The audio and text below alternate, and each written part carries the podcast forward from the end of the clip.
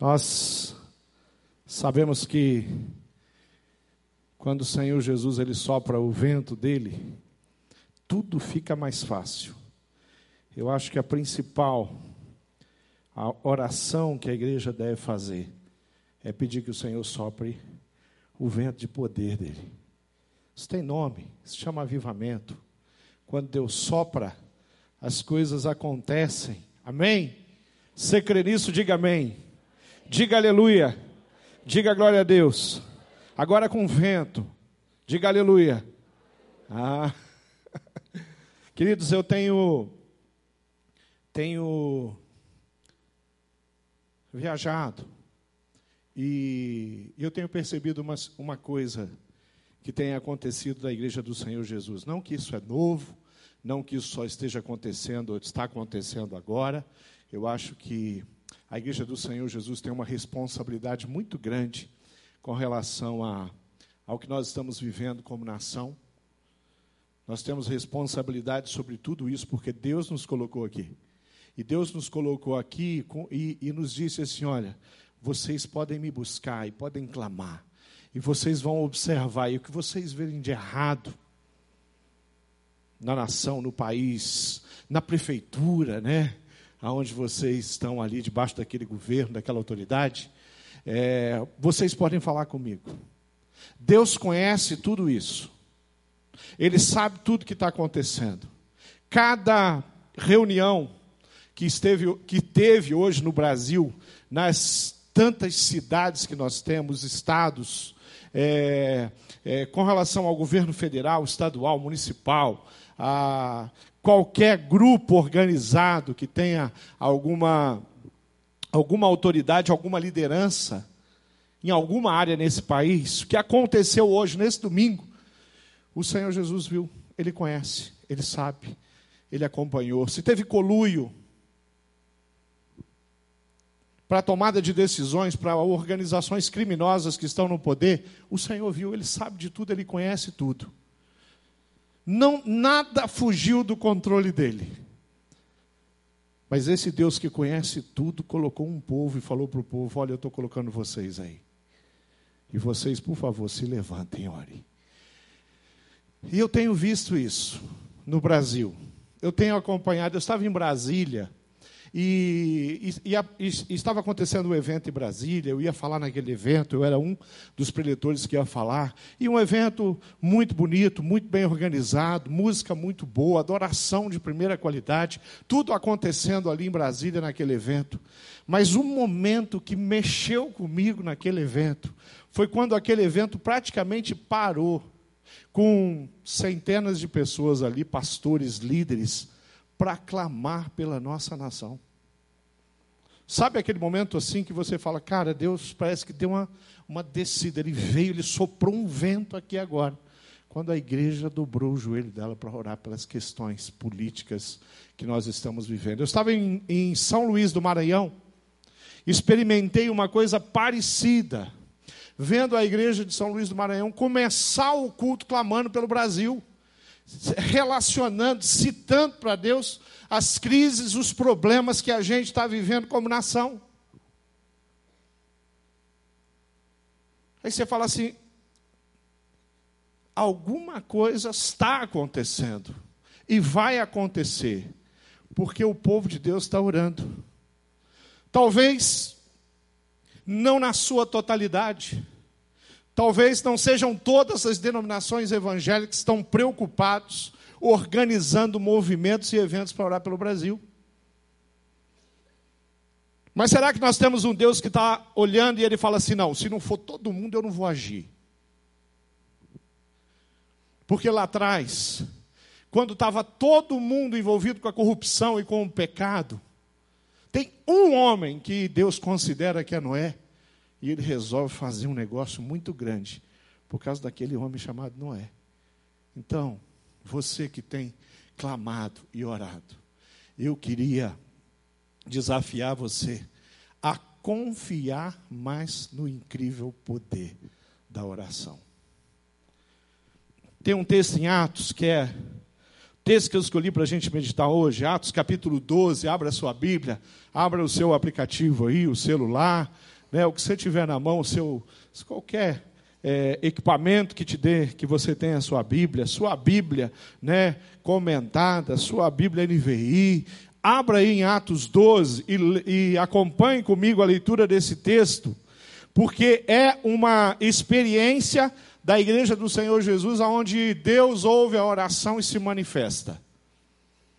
Nós estamos, essa semana, hoje, pastor Roberto lançou pela manhã o início de uma semana especial de oração.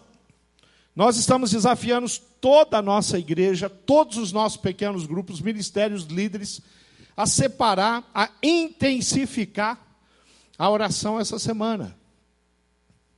Há um bom tempo, nós já aumentamos o número de oportunidades para você orar com a igreja. Está aí no seu boletim todos os horários. E em todos os dias da, semana, sem exceção, alguns dias você tem duas oportunidades. Por quê?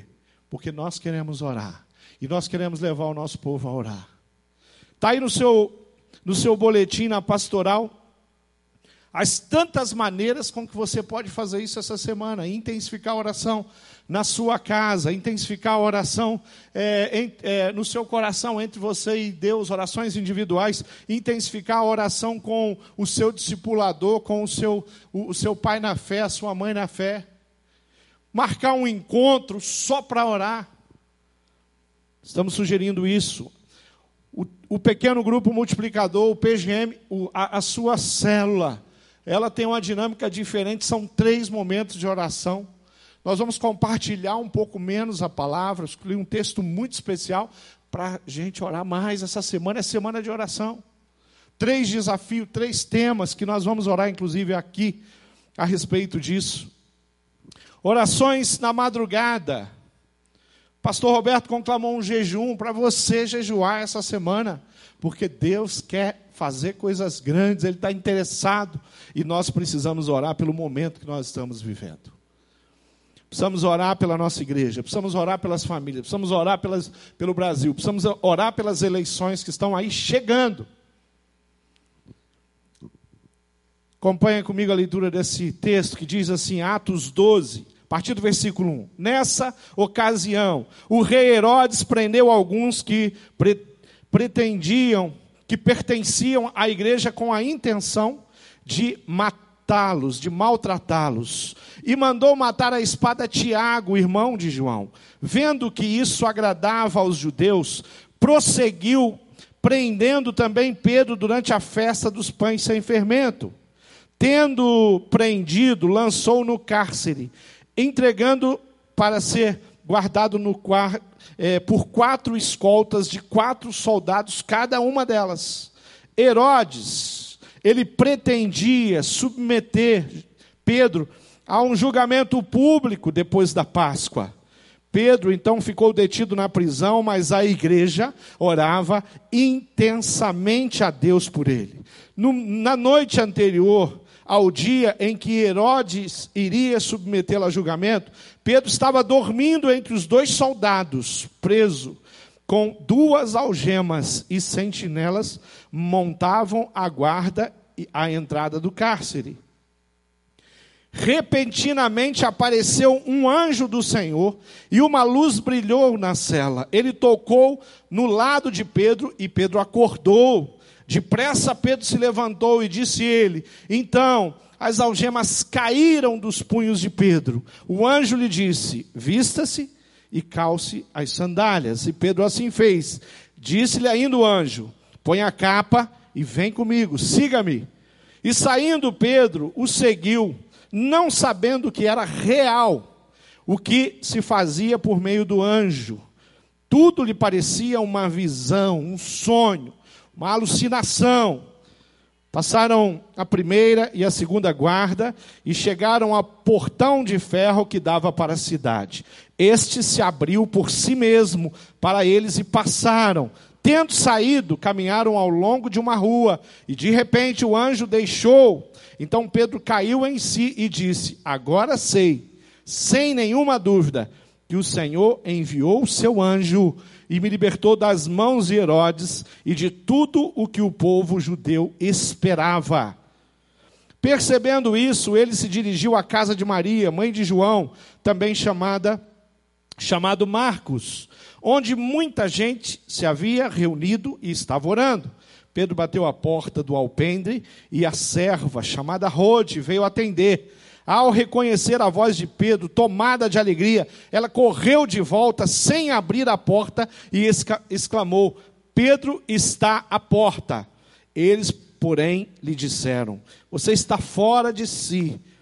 Insistindo ela em afirmar que era Pedro, disseram-lhe: Deve ser o anjo dele.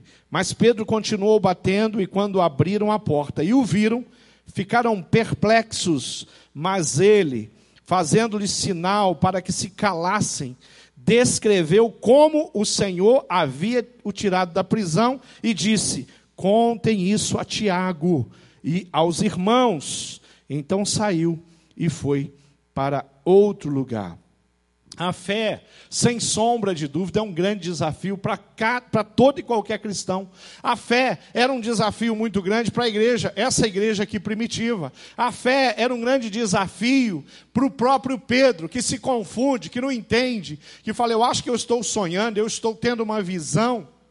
Não pode ser verdade. Homens é, e pessoas que estavam habituados e até é, foram testemunhas oculares de tantos milagres eles tinham o desafio da fé, exatamente como nós temos, nós vamos perceber nesse texto. Aqui em Atos, esse trecho de, de, do capítulo 12, do 1 ao 17, nós vemos uma história surpreendente.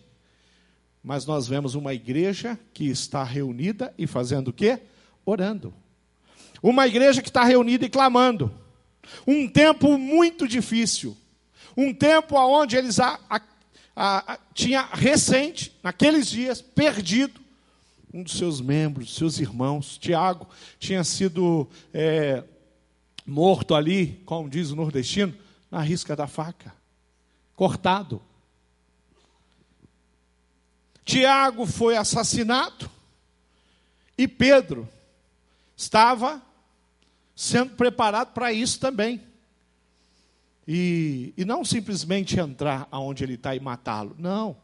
Fazer um grande teatro.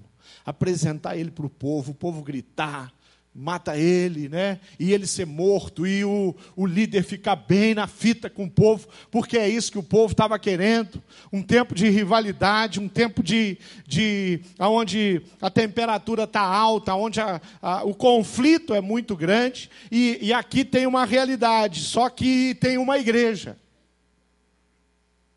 Tem uma igreja que ela não está simplesmente na avenida fazendo seus piquetes, sua passeata.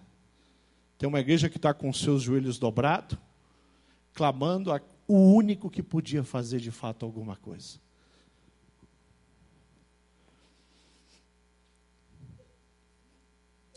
Essa igreja tinha um desafio. E o, o, esse grande desafio chamava Herodes no caminho da igreja. O grande desafio era um homem que tinha muito poder. O grande desafio era um homem que, que era perverso. Era um homem que tinha prazer em matar, em destruir, em perseguir. A igreja tinha um grande desafio, que era Herodes, mas ela tinha também um grande Deus, pronto para agir e fazer a diferença na vida dele. Será que quando você ora, você já dobra o seu joelho, você já vai para o seu cantinho, para o quarto secreto, você já entra na presença de Deus, lembrando que você está falando com um grande Deus, alguém que tem muito poder, alguém que tem todo poder, não é só muito. Nós sabemos que orar é estar na presença de Deus. E estar na presença de Deus é um lugar confortável. Estar na presença de Deus é um lugar de crescimento, é um lugar de aperfeiçoamento, é um lugar onde nós aprendemos. Aquela igreja está prostrada diante de Deus, mas muito próxima de ver mais um grande milagre acontecendo. Oração é um lugar de batalha. Nem sempre. É um lugar onde nós estamos lá felizes. Essa igreja, ela não está sorrindo, não, ela está chorando. Essa igreja está sofrendo, ela teve perda significativa. E um líder muito importante deles está pronto a ser assassinado. Isso tem uma coisa que o crente precisa saber: quem são os gigantes que estão diante dele. Quando Josué ele avança, é, direcionado por Deus, conduzido por Deus, e ele está pronto para começar as conquistas, ele já encontra o Jordão. E como é que ele vai atravessar o Jordão? O Deus de Josué teve que fazer as águas do Jordão parar para eles atravessarem. Quando ele prossegue, aparece um outro gigante. E esse parece mais complicado que o Jordão. Uma cidade fortificada chamada Jericó. Uma muralha. Como é que derruba uma muralha? Sem ferramenta, sem condição, sem explosivo, sem nada disso. Não se derruba essa muralha. A não ser que Deus colocasse aquela muralha no chão. E o Deus do relacionamento, da intimidade, da conversa, explica para eles o que, que eles têm que fazer. E o mais interessante de ver o povo de Deus ali com Josué é que o povo de Deus faz a parte dele e Deus faz a parte dele. Querido, Deus escolheu assim, ele falou: Olha, vocês são meu povo, povo adquirido, povo comprado.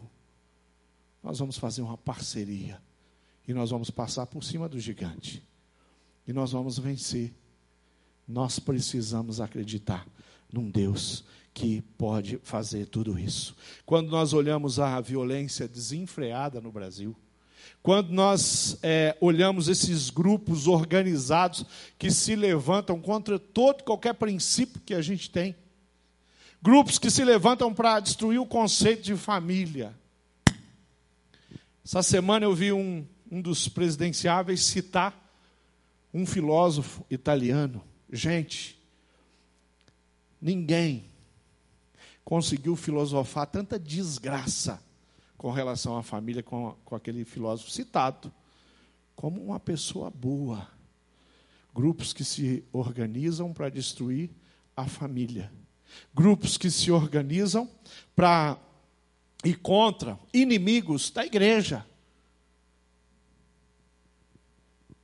E a gente precisa olhar para esses grupos, para esses movimentos, para essas ideologias e não se esquecer que nós vamos vencê-los, sabe como? Na oração. Quanto mais eu eu aprendo, é, leio, é, testemunho a história da Coreia, mais eu fico convencido de que não tem movimento, não tem regime, não tem organização que pode dar jeito numa nação, a não ser um Deus todo-poderoso quando se levanta. Uma nação que se humilhou, que se dobrou, e a quarta nação mais pobre do mundo passa a ser a sétima mais rica. Ah, um dos países mais violentos, uma guerra devastadora, é, uma promiscuidade do seu povo tanto quanto igual àquela que a gente experimenta e vive, e qualquer outra nação vive.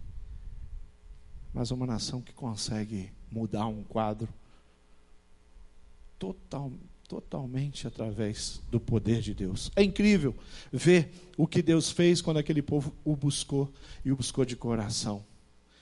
Tive na na Coreia, pastor Silvani, pastor Natal estava com a gente. Uma das coisas que mais chamou a atenção na Coreia para a gente foi todos os dias, em todos os encontros que a gente foi, eles clamando pelas questões, pelos problemas que eles estavam vivendo como nação. Orando todos os dias. Parecia assim, eles vão falar de novo, vão falar de novo. Aí ia ter mais um culto, eles falavam de novo. Tocava nas crises é, que eles estavam vivendo, políticas, todos os dias. Parte do culto, dentro da organização do culto deles. Uma nação que se preocupa. Queridos, é, pode ser a, ainda de forma tímida a reação da Igreja do Brasil, mas eu creio que isso está acontecendo. Sabe por quê? Porque eu creio, eu faço parte de uma igreja que nós temos orado, nós temos chamado o povo, nós temos sonhos na área da oração.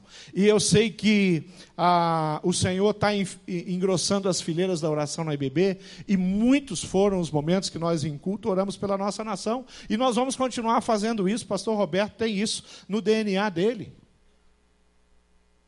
Nós vamos continuar lutando para ver o nosso país, para ver justiça na nossa cidade, no nosso estado, no nosso país.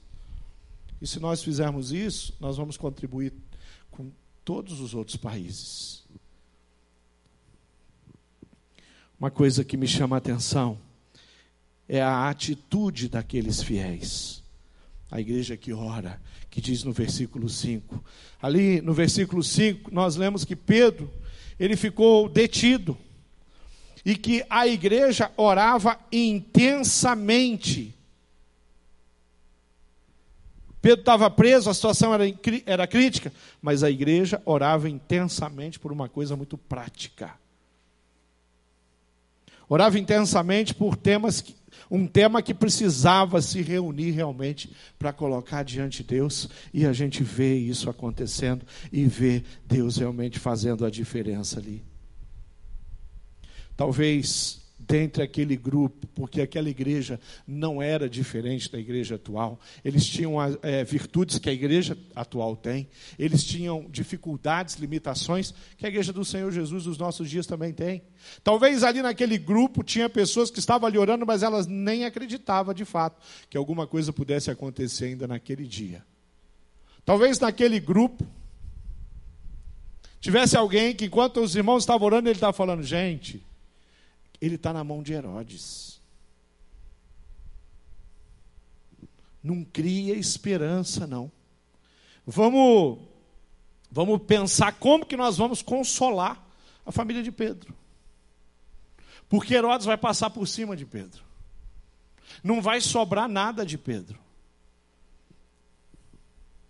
Será que todos estavam ali empenhados com uma fé verdadeira. A Bíblia, o texto nos mostra que eles, não, eles estavam ali orando, eles acreditavam em Deus, eles eram fiéis, discípulos de Jesus. Mas são surpreendidos com o aparecimento repentino de Pedro naquela reunião. Não acredita em Rode a Rode vem e fala assim: gente, vocês sabem quem está aí? Pedro. Rode, não atrapalha, nós estamos orando, vamos continuar orando. E a Rode tem que insistir.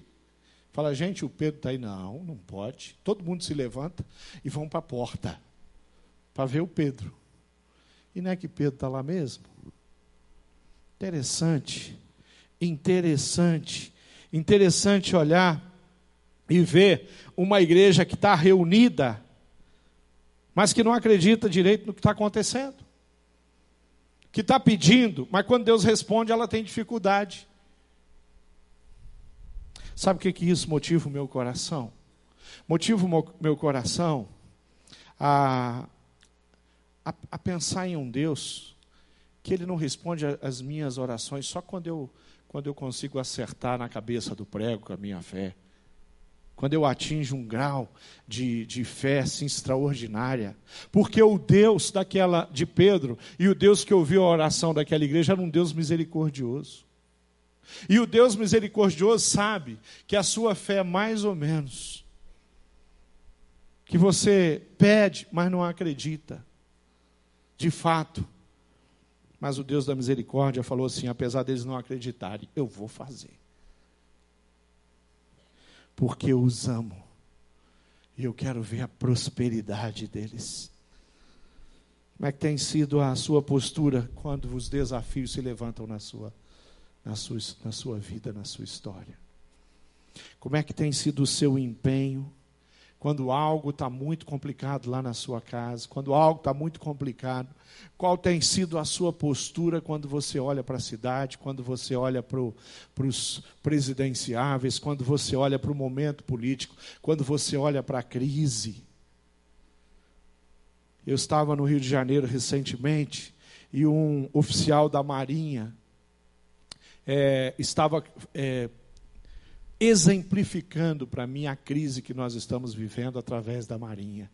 E ele falou quantas pessoas nos últimos anos seriam agregadas à Marinha, quantos projetos da Marinha deixaram de ir pro, pro, de sair do papel por causa da crise que se instalou nos últimos dias. Nós estamos falando de um setor na área militar. Quantas pessoas, ele ia falando em números o conhecimento daquele alto oficial ali da Marinha, gente, e, e, esse homem falando, e ele me contando e me contando, e teve uma hora que a voz dele embargou. Porque ele estava falando do país dele, da nação dele.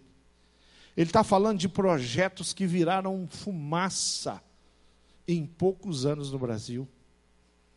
E às vezes a gente não tem dimensão.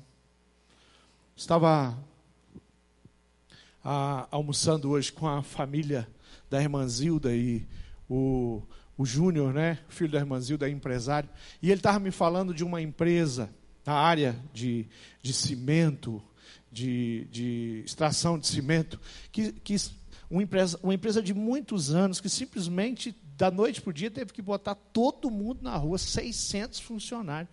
Isso é o testemunho do Brasil dos últimos anos. E o povo de Deus não pode ficar ouvindo o Jornal Nacional, nem o Jornal da Record, nem a Band News, e simplesmente falar assim: é, a coisa está feia. Nós temos que dobrar o joelho e clamar ao Deus que quebrou os grilhões ali do Pedro e fez com que ele saísse daquele lugar. Qual tem sido a postura diante de tudo isso?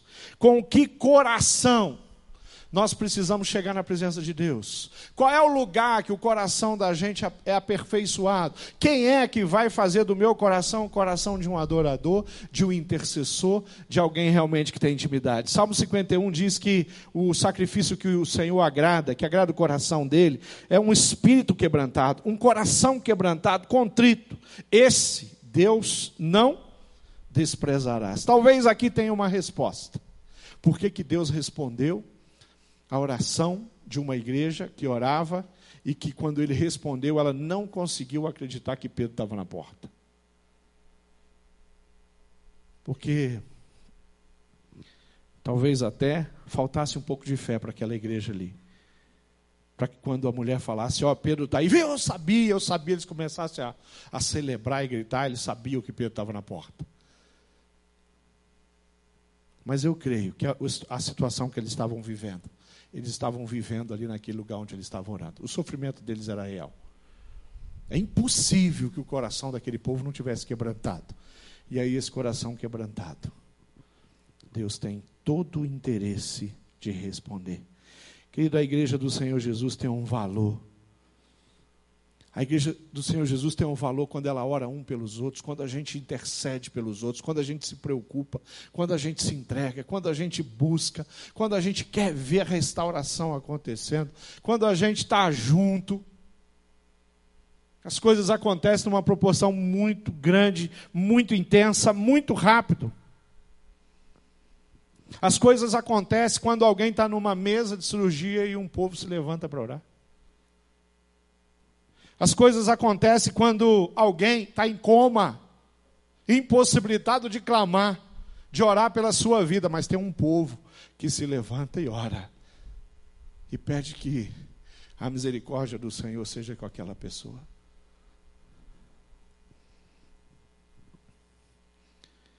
A igreja se levanta quando um dos nossos filhos, de uma das nossas famílias, está na madrugada por aí perdido, consumindo droga, enrolado até o pescoço. E quando a igreja ora, o Senhor responde. Quando a igreja julga a família, a mãe, o pai, a coisa fica muito complicada. Mas quando a igreja ora, o Senhor Jesus realmente se manifesta.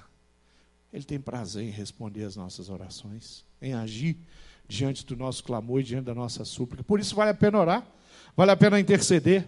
Pastor Roberto, na, na, na mensagem dele de manhã, ele citou um homem chamado George Miller, É, tem um livro muito precioso chamado 50 mil orações respondidas.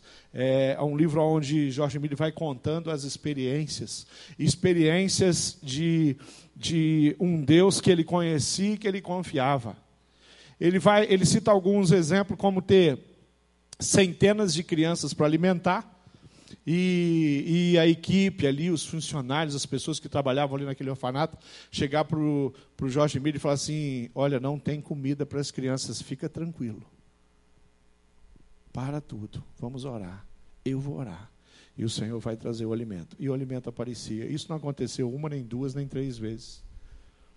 As coisas simples de um Deus que está interessado em alimentar as crianças de de Jorge Miller. As histórias de Jorge Miller são incríveis. A Bíblia diz lá em lá no Novo Testamento, no livro de Hebreus, ela cita os heróis da fé e ela começa falando assim: pela fé Abel, aquele que apresentou um sacrifício que o Senhor se agradou. Pela fé Noé, aquele numa nação inteira corrompida e Deus resolve olhar para Noé e falar assim: ah, com Noé que eu vou fazer uma reviravolta nesse negócio aí. A Bíblia vai falando, pela fé, Abraão, aquele doido, que deixa tudo e vai para um lugar que ele não sabe aonde é, para uma terra que ele não sabe nem se existe. Pela fé, Jorge Mille orava e as crianças eram alimentadas e os milagres aconteciam. Pela fé, o Brasil se dobra, o Brasil é, o povo de Deus do Brasil se dobra e Deus muda a realidade da nossa nação. Deus muda a realidade das nossas eleições. Deus coloca alguém lá, quem sabe que nem é alguém que você tem tanto apreço. Porque Deus usa qualquer coisa para mudar uma realidade. Quem Ele quer. A Bíblia diz que Ele endurece o coração do rei. Queridos, quando eu olho para o momento que a gente está vivendo, e alguns daqueles homens que estão ali, nós ficamos totalmente confundidos. Sabe por quê que nós ficamos confundidos? Porque alguns daqueles homens ali têm um currículo impecável. Alguns ali têm tanta experiência. Eu queria juntar, com, colocando uma porção de honestidade, o conhecimento, a experiência que o Haddad, vou começar por ele, tem. A experiência que o Alckmin tem somada à experiência que a Marina tem de vida. Soma a experiência desses homens com coração no lugar certo, trabalhando pelo Brasil. Eu creio que poucos ali, em função de conhecimento, realmente não têm, talvez, alguma condição de, de, de presidir e liderar o nosso país. O nosso problema não está na competência dos homens, não. Está no coração. Então é tempo de nós orarmos. Deus responde à oração da igreja e faz isso milagrosamente. Ele faz isso com um coração que só Deus pode fazer. Repentinamente, a Bíblia diz que apareceu um anjo do Senhor. E sabe como é que Pedro estava quando o anjo do Senhor apareceu? Pedro estava dormindo. Quando eu li esse trecho que Pedro estava dormindo, eu lembrei de Jesus no barco, a tempestade. Pedro ia morrer. Como é que um cara que vai morrer, vai ser assassinado, no dia seguinte, provavelmente, consegue dormir? A Bíblia diz que ele estava dormindo.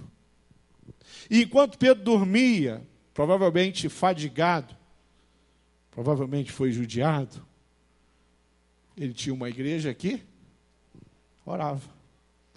Dá até para dormir diante de um problema tão grande, quando você tem alguém que está intercedendo, quando tem um povo que ora, um povo que se interessa, um povo que realmente está é, preocupado, interessado em abençoar a sua vida e a vida das pessoas que estão perto de você. Tem momentos na vida da gente que as situações parecem não ter fim, não se resolver. Seja na saúde, seja no trabalho, na vida profissional, seja no relacionamento. Parece que, a, que aquele buraco, sabe, não tem fundo. Você está caindo e o buraco não chega no fim. E é justamente nesses momentos que a gente precisa orar e confiar no Senhor. E colocar diante do Senhor. A situação era caótica. Mas a igreja estava intercedendo. E a igreja estava orando. O que eu acho interessante ali é o lugar para onde Pedro vai quando ele é liberto. Interessante. Você já pensou que Pedro saindo daquela cadeia, de repente ele fala assim: vou lá para a casa de mamãe, né? Quero ver mamãe, quero ver. Pra, vou, vou para minha casa, minha esposa. Para que lugar que ele vai? Ele vai para o lugar onde a igreja está reunida.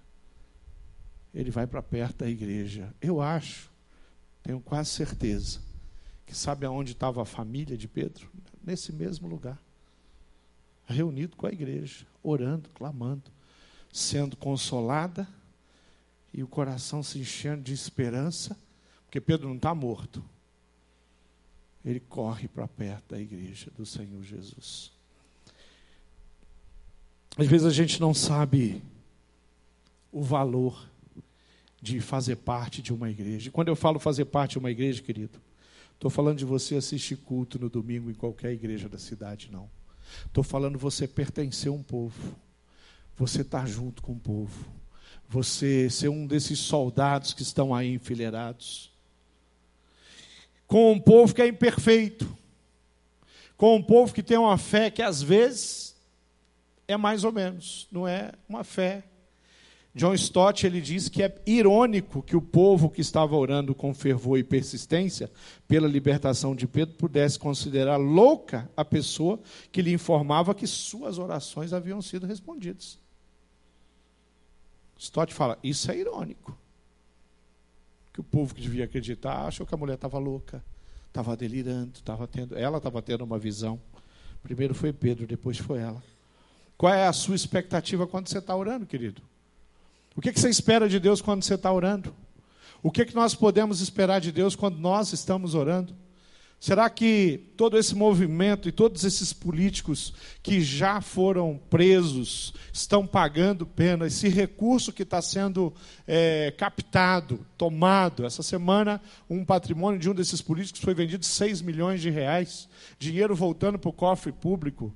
Os milhões que já foram é, recuperados, e a gente sabe que tem muito ainda para recuperar. Será que isso é só alguma coisa natural que acontece, nós não estávamos acostumados com isso no Brasil. Ou será que isso não tem nada a ver com a sua oração?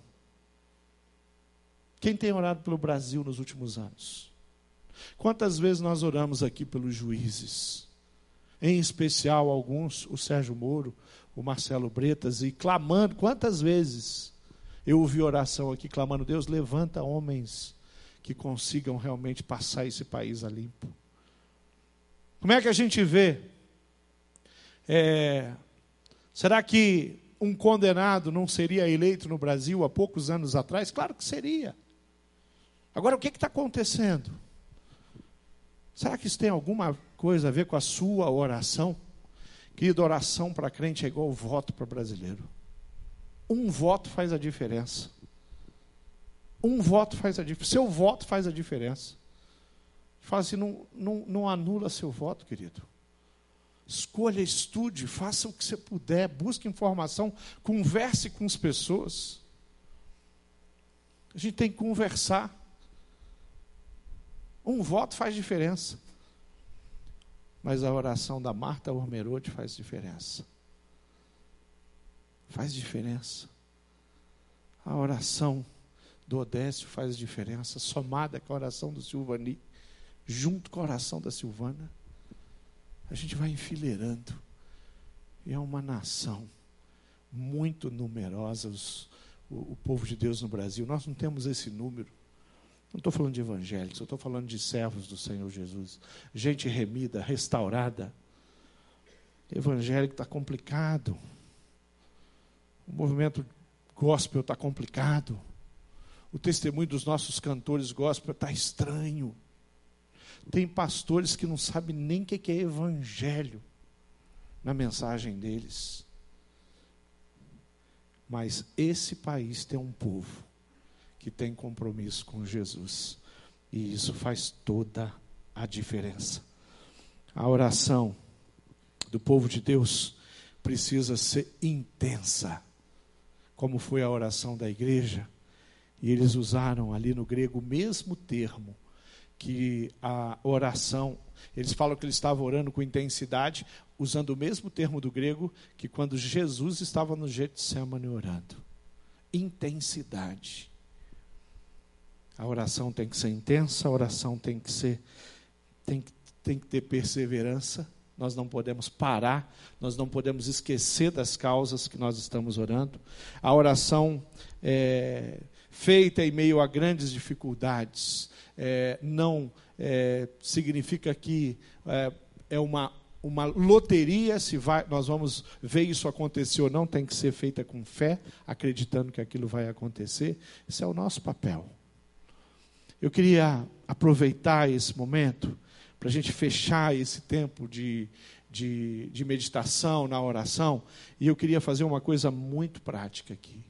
Eu queria direcionar três temas. Eu queria que nós gastássemos um tempo intercedendo aqui hoje. Esse final da minha palavra, olhando para a história de Pedro, olhando para a história da igreja. E nós vamos fazer isso de uma forma muito simples. Não dá, não quero que você esteja aí na cadeira azul sentado orando sozinho.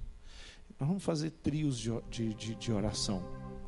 Eu vou direcionar aqui e você vai orar. Nós vamos clamar. Nós temos três temas aqui que eu vou direcionar para você. Primeiro, nós vamos orar pelo Brasil. Nós vamos orar pela nossa nação, nós vamos orar por eleição, nós vamos orar pela vida desses homens que estão ali apresentando suas propostas em todos. Olhe pelo um dos candidatos do Bolsonaro, pela saúde dele, para Deus dar condição para ele poder fazer um, participar dessa campanha apresentando a, as ideias dele. Ora pelos outros. Olhe para aquele candidato que você fala, pastor, eu não quero que esse cara ganhe de jeito nenhum. Querido, não precisa amaldiçoar ninguém, não, só confie em Deus. Peça para Deus, Deus não deixa entrar no poder alguém que não seja aprovado no teu coração. Só peça isso. Ore pelo seu voto. Se você já tem candidato, fala: Senhor, por isso, por isso, por isso eu tomei essa decisão. Eu vou votar no fulano para presidente. Eu vou votar no ciclano, nos dois ciclanos para senadores. Eu vou votar no deputado federal, candidato tal. Eu vou votar no candidato, no deputado estadual. Eu vou votar. Você está fechado? Eu ainda não fechei. Mas você está fechado? Estou quase fechado, mas ainda não fechei tudo. Tem umas coisinhas ainda que eu estou vendo. Olhe pelo seu candidato. Vamos fazer o seguinte. Vamos ficar de pé e em trios. Três pessoas, três pessoas. Três. Faz um uma rodinha de três. Não sei se dá para fazer uma rodinha de três, tá? Mais um triângulo, né? Mas faz aí um triângulozinho, olhando um no outro, e comece a orar pelo Brasil. Clame pela nossa nação. Clame para que o Senhor moralize essa nação. Clame pelos nossos líderes políticos e aqueles que vão assumir liderança.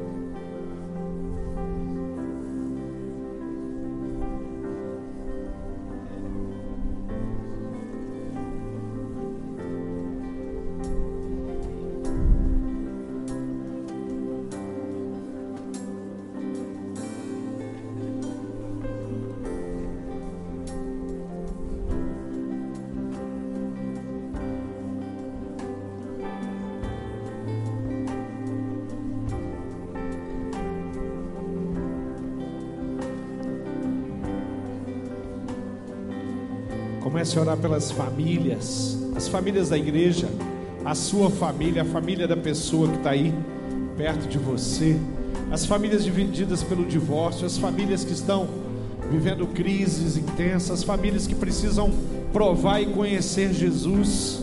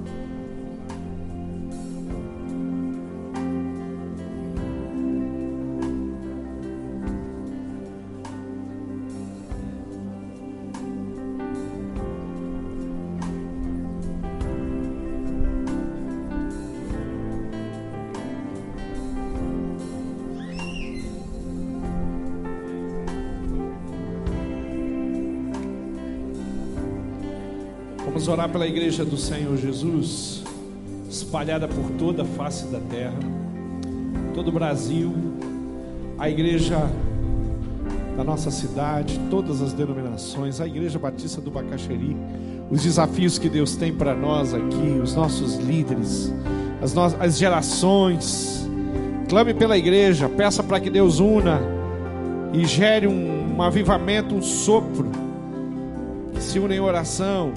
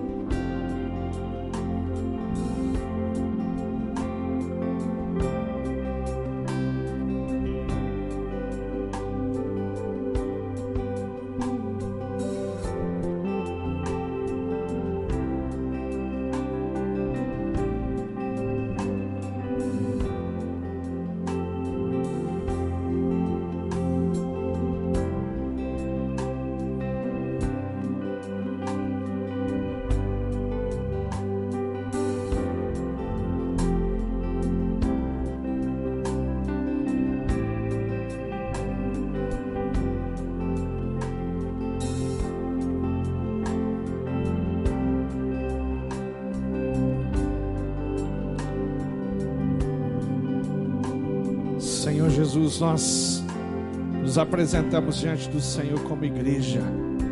Nos colocamos, Pai, na brecha para clamar, para interceder, para pedir que o Senhor venha sobre as nossas vidas, Pai. Perdoa todas as vezes que nós negligenciamos em, na intercessão e na oração. Una o teu povo em torno de uma causa, Deus, que é o teu coração, o teu plano, o teu desejo, a retidão que só o Senhor pode promover. Nós oramos pela nossa nação, sim, oramos pelo Brasil, clamamos pelo momento que estamos vivendo, pela crise que se estabeleceu, pelos mais de 13 milhões de desempregados que temos no nosso país hoje, pelos tantos empresários industriais que passam lutas, dificuldades diárias, pelas famílias, por tudo que se perdeu.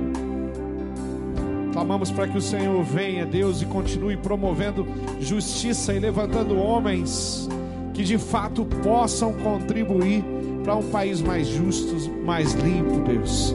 Quebra, Deus, impede toda ação de Satanás promovendo, formando quadrilhas para destruir uma nação inteira. Nós clamamos por isso. Acreditamos que a nossa luta não é contra carne ou sangue. Acreditamos que a nossa luta não pode ser contra esse ou contra aquele partido, posicionamento, ideologia. Nós queremos sim, Deus, olhar para o brasileiro com o potencial dele. Pessoas que estão hoje, Deus, promovendo a destruição da família. Pessoas que estão hoje lá, Deus, é, lutando para que valores e princípios que nós temos na palavra de Deus sejam destruídos. São pessoas que amanhã vão pregar o Evangelho, Pai porque o Senhor é o Deus que convence o homem do pecado, do juízo e toda cegueira, Deus. Pessoas como Saulo, que estão na nossa liderança, que vão se tornar Paulo e que vão fazer a diferença nesse país. Nós oramos, Pai, tira, tira, tira esse esse movimento tão forte de ódio, uma cultura do ódio no nosso povo. Coloca, Deus, o entendimento no nosso coração de que nós buscamos a um Deus que nos ouve e que se interessa por nós. Oramos pela família, clamamos pela família, clamamos pelos casamentos, os relacionamentos. Oramos para que o Senhor continue levantando, Deus, famílias fortes, que sejam exemplos, que possam defender, sim, a sua posição bíblica no jeito, na constituição, no jeito de ser, de pensar, de viver, de agir, verdadeiros discípulos do Senhor mostrando, Deus, e alcançando famílias que são destruídas, quebradas e que precisam aprender a viver na dependência de Deus. Cuida de todos, sem exceção. Olha a nova geração, o coração deles, esses meninos que oraram aqui, crianças que oraram aqui. Pai, o Brasil tem tantas delas que pode fazer tanta diferença. Nós podemos sim ser um país mais justo e nós queremos que o Senhor abençoe as famílias e que das, as famílias seja continue sendo o, a fortaleza desse país, Deus. Que as famílias continuem sendo o modelo, o exemplo, o jeito de se crescer, de se desenvolver. Nós oramos pelas famílias, oramos pela tua igreja espalhada pela face da terra, oramos pelos missionários, oramos pelos líderes, oramos, oramos pelas denominações, clamamos para que o Senhor use a tua igreja, Pai, e que a tua igreja tenha as palavras de vida eterna para compartilhar, que a tua igreja tenha, Deus, o amor de Deus para compartilhar, Deus, a tempo e fora de tempo, invadindo as famílias, invadindo os lares com teu amor. Nós queremos ir além, Pai. Nós queremos sim mostrar que somos pessoas que amam, não pessoas que, que estão por aí, Deus, distribuindo farpas no, nos grupos de relacionamento, mas pelo contrário, pessoas que estão com o joelho dobrado, crendo, Pai, não no movimento político que pode mudar o nosso país, mas no movimento divino no movimento de avivamento, num movimento de restauração que só o Senhor pode promover. Faz o seu povo clamar, orar, Jesus, nos dê ah, essa ousadia. Eu peço que essa semana seja uma semana cheia de compromissos com a oração na nossa igreja. Eu quero ver todos aqueles horários, Deus, com muitas pessoas ali, dobrando o joelho, orando, clamando pelos, e, e, e pedindo ao Senhor que venha, que desça é, na nossa terra, Deus, que sare a nossa terra. Nós oramos agradecidos, confiando no Deus único, aquele que pode fazer a diferença. E eu peço uma bênção muito especial para todas as pessoas que estão aqui.